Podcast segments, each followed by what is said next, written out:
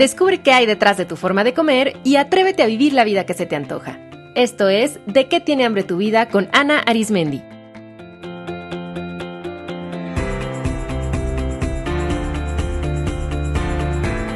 Este es el episodio 163, Retos emocionales de fin de año, parte 2.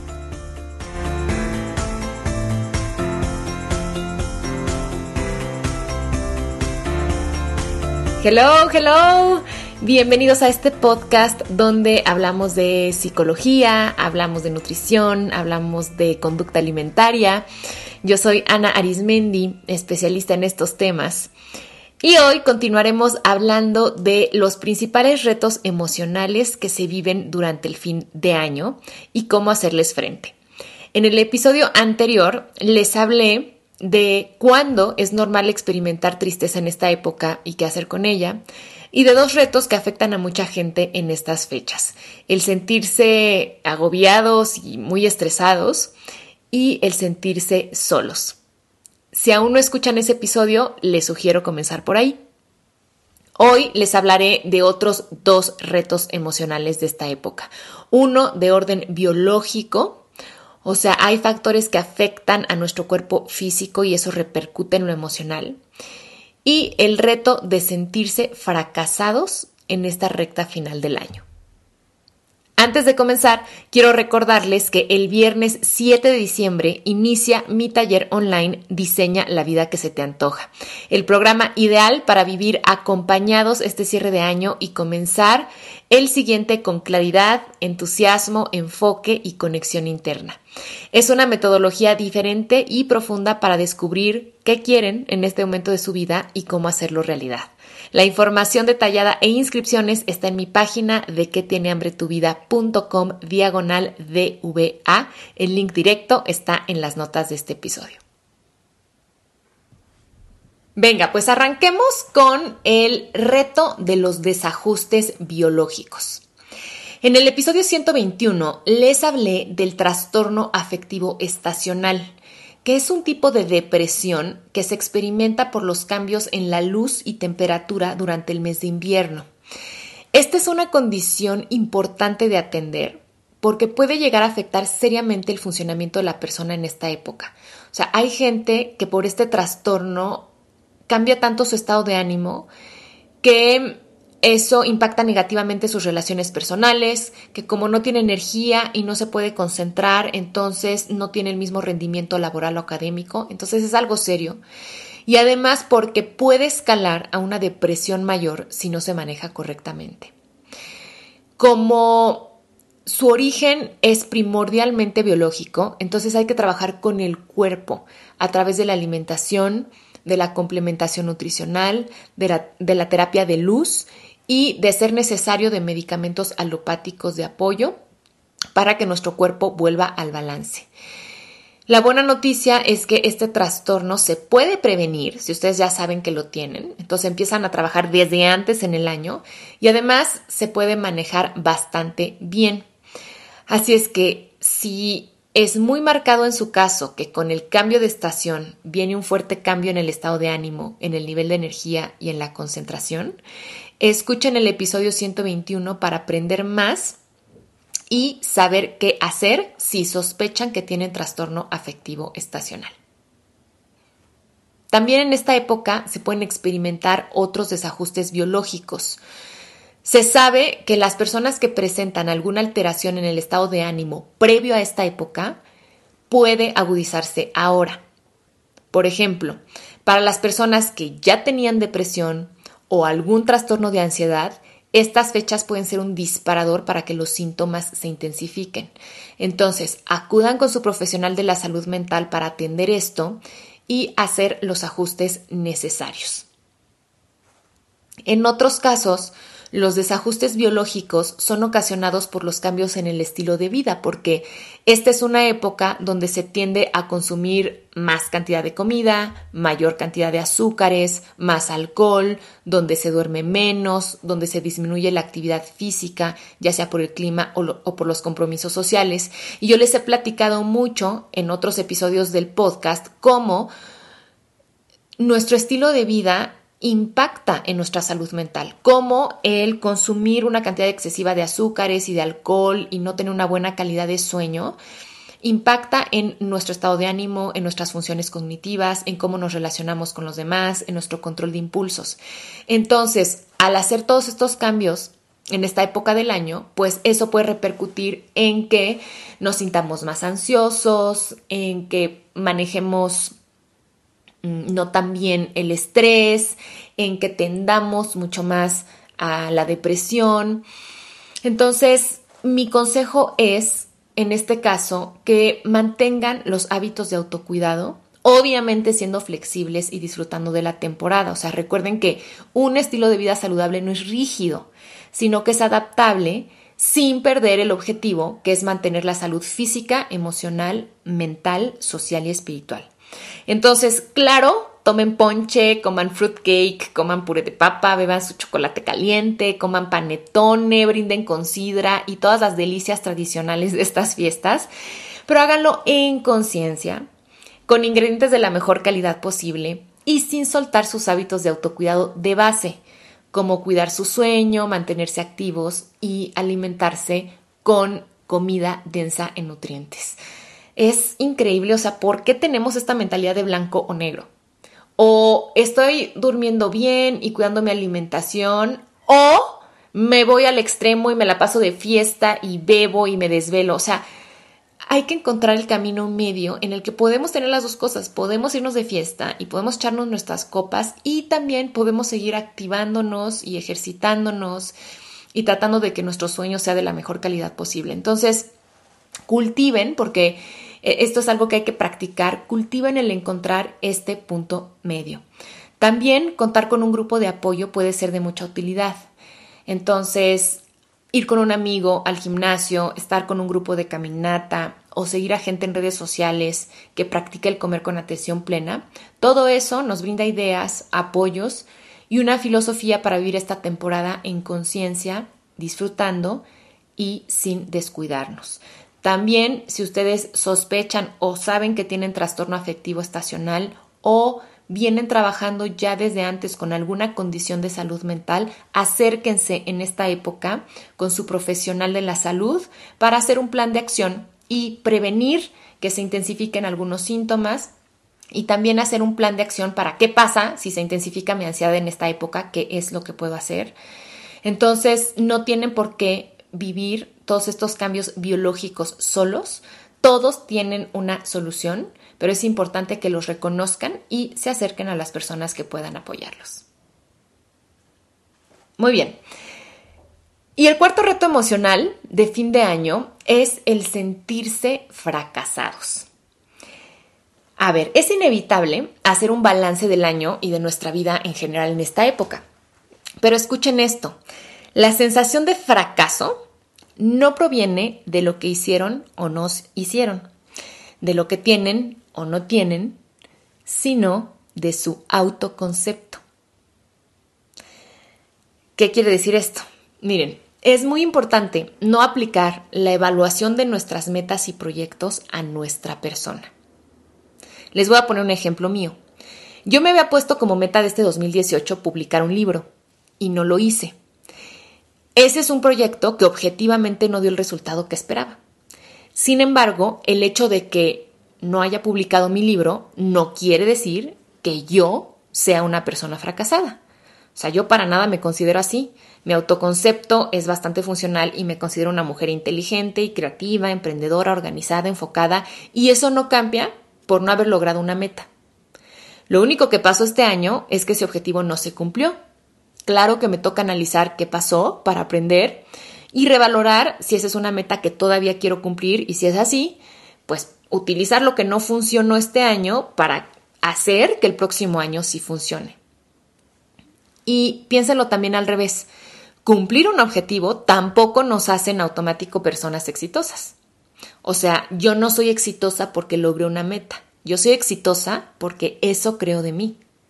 Porque cultivo esa idea en mí todos los días. Las personas que se sienten exitosas o felices no dependen de las circunstancias para tener esa idea de sí mismas, dependen de su autoconcepto.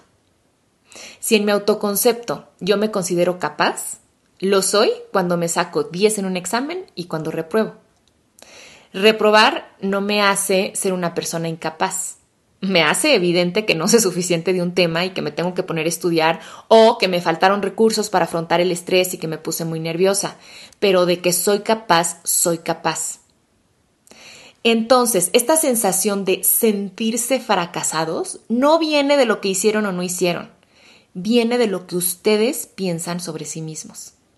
Y la buena noticia de todo eso es que el autoconcepto es algo que está en nuestras manos. Nosotros lo podemos modificar. Entonces, no tener pareja no los hace una persona infeliz. Tampoco las hace sentir solas. Esas emociones son resultado de su autoconcepto. Por eso mismo tener hijos o tener pareja tampoco en automático los va a hacer unas personas felices y los va a hacer sentirse acompañadas o realizadas.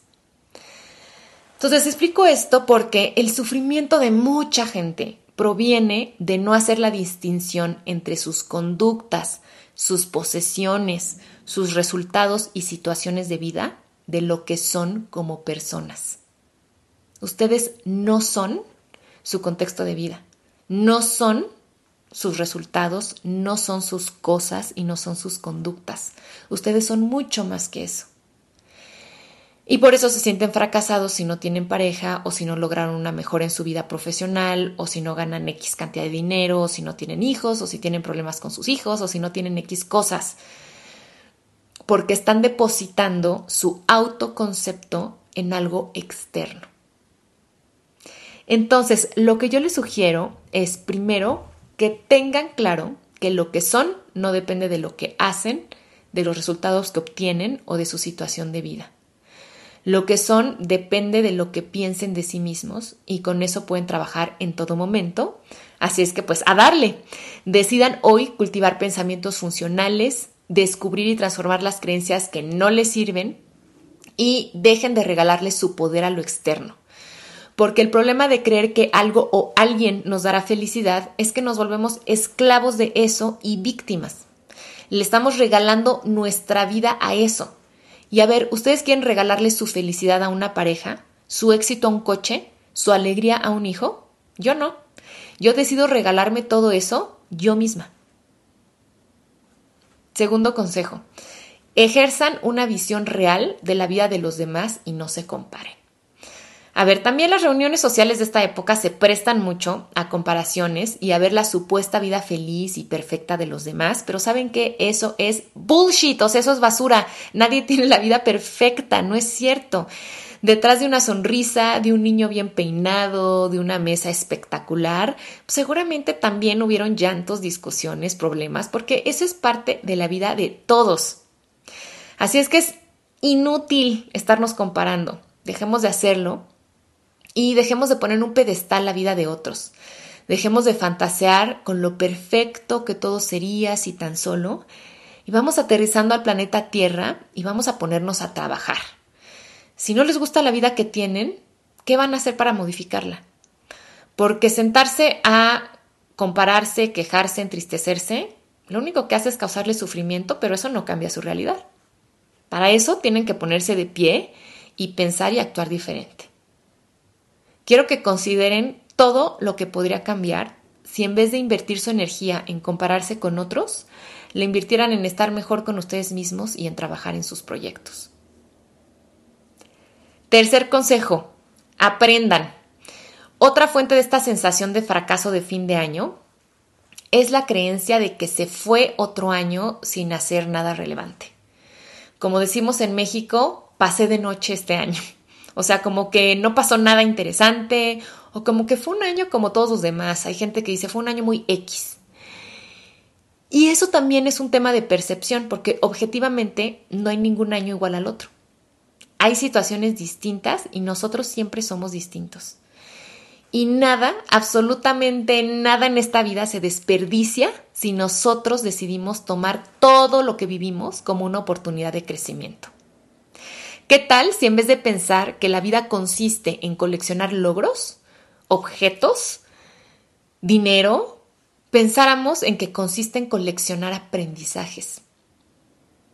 Y recuerden que pues una grandísima fuente de aprendizaje está en todo lo que no sale bien, en los errores, en lo que se atora y en lo inesperado.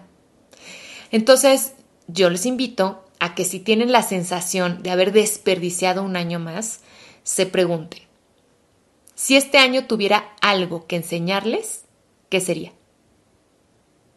¿Cuál es el aprendizaje más poderoso que se llevan de este año? ¿Qué es lo que no funcionó y qué es lo que sí funcionó? Y mucho ojo, porque cuando le hago esta pregunta a las personas, siempre me dicen una lista enorme de lo que no funcionó y se les hace muy fácil decir, ay no, nada funcionó bien este año. Y eso es mentira, porque si nada funcionara bien, ustedes no estarían ni con vida. Así es que muchísimo de su vida funciona. Háganlo consciente. Tienen muchos más recursos de los que se dan cuenta y por eso no los usan. Cuando nos detenemos a reflexionar qué aprendemos y qué sí nos funciona, lo que estamos haciendo es cosechando nuestros recursos y nuestras herramientas y habilidades y capacidades y ahí es donde salen nuestros superpoderes y los podemos empezar a usar. Muy bien. Bueno, pues con esto cierro estos dos programas dedicados a entender y ofrecer alternativas de solución para los cuatro retos emocionales de mayor impacto en esta época de cierre de año, que son sentirse agobiados, sentirse solos, sentirse fracasados y los desajustes biológicos que afectan el estado de ánimo. También quisiera comentarles que si en este año han vivido retos fuertes de vida, es muy probable que esta época sea particularmente retadora o dolorosa o difícil de transitar. Por ejemplo, si este año eh, vivieron una pérdida importante, quizá perdieron el empleo, quizá falleció alguna persona querida, quizá vivieron una separación de pareja, tal vez es la primera vez que pasan estas fechas sin sus hijos o sin sus padres, tal vez tuvieron un reto de salud este año. Entonces, claro, hay, siempre es, tenemos años como que bastante fuertes, bastante movidos, con muchos retos, y hay otros años que no tanto. Y es muy normal que si vivimos un año muy cargado de, pues de momentos retadores, que esta época estemos en especial vulnerables.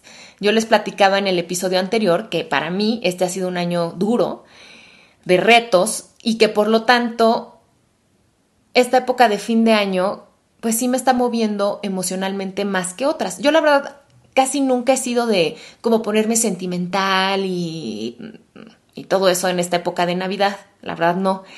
Pero este año les decía que desde Thanksgiving, que ni siquiera aquí en México se celebra realmente, bueno, yo llorando, ya súper sensible, agradeciendo. Y también a mí se me junta esta época del año con mi cumpleaños, que es a inicios de diciembre. Entonces, para mí es como un doble cierre esta época, porque cierro mi año personal con el año calendárico, con toda la gente. Entonces, bueno, me está moviendo más en particular. Y entonces se los comparto porque Primero, si han vivido algo difícil para ustedes este año, sepan que es normal que les peguen estas fiestas. No se sientan como bicho raro y sobre todo no se sientan solos. Por favor, busquen ayuda psicoterapéutica, hablen con las personas. A veces lo que duele más es el silencio y es la soledad. Y no tenemos que vivirlo así. Entonces, acérquense con otras personas, abran su corazón y su boca, yo siempre digo eso, para que compartan lo que están viviendo y busquen apoyo siempre que lo necesiten. Quizá necesiten apoyo médico, apoyo psiquiátrico, apoyo psicológico y todo eso está bien. Ojalá les hayan servido este par de episodios. Y les quiero pedir que si quieren darme un regalazo de fin de año, dejen una valoración y reseña de este episodio y de este podcast en iTunes o iBox. Denle like a sus programas favoritos en Spotify o YouTube. Compartan este podcast con otras personas.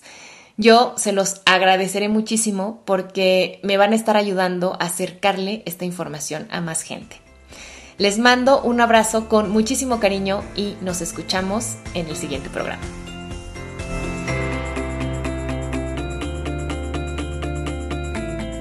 Esto fue De qué tiene hambre tu vida con Ana Arismendi. Para más información visita www.dequetienehambretuvida.com.